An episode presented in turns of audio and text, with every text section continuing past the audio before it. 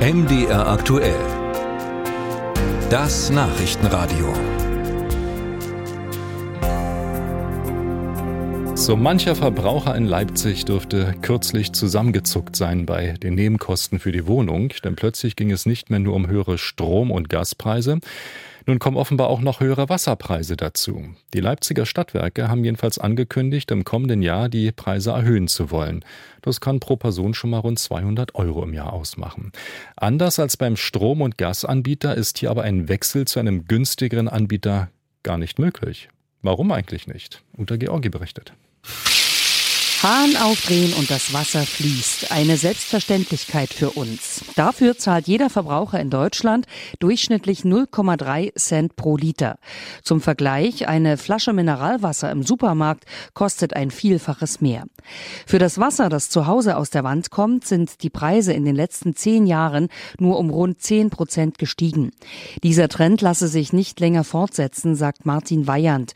Er ist der Hauptgeschäftsführer vom BDIW, dem Bundesverband Verband der Energie- und Wasserwirtschaft. Wir haben seit 2019 einen Anstieg der Lebenshaltungskosten von 16,5 Prozent, bei Haushaltsenergie 57,9, bei Tariflöhnen 49,3 Prozent und was auch noch zu Buche schlägt, sind Investitionskosten für Leitungen und Anlagen. Das hat sich um rund 60 Prozent erhöht. Das heißt also, diese Preissteigerungen, die auf Waren, Dienstleistungen, Investitionen, Personalkosten lasten, die spiegeln sich eben nicht wieder in dem, was bisher an Reisen genommen wird. Wenn Wasserwerke angesichts dieser Entwicklung weiterhin in Qualität und Netzausbau investieren wollen, müsse sich das auch in höheren Wasserpreisen widerspiegeln, sagt Weyand.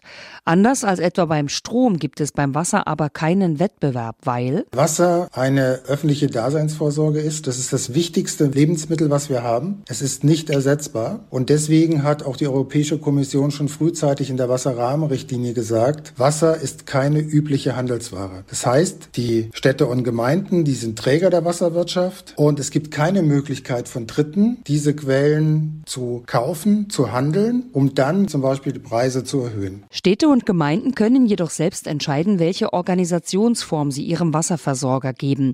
Ist es eine privatrechtliche, etwa eine GmbH, werden Wasserpreise verlangt. Über diese Preise wachen Bundes- oder Landeskartellämter.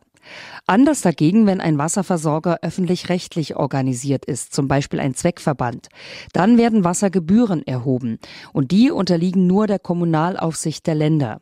Die wiederum legt weniger strenge Maßstäbe an als Kartellbehörden. Aber, so Martin Weyand, Natürlich ist der Wasserversorger auch gegenüber den Gebührenanpassungen rechenschaftspflichtig, gegenüber den Gremien der Bürgerschaft, also in dem Stadtparlament und in den Ausschüssen. Die einzige Chance also auf die Wassergebühren Einfluss zu nehmen, läuft über die Kommunalparlamente. Die dürften einiges zu tun bekommen, denn, so der Bundesverband der Energie- und Wasserwirtschaft, aufgrund der Inflation ist damit zu rechnen, dass neben den Leipziger Wasserwerken auch andere Versorger ihre gestiegenen Kosten der Kundschaft in Rechnung stellen müssen.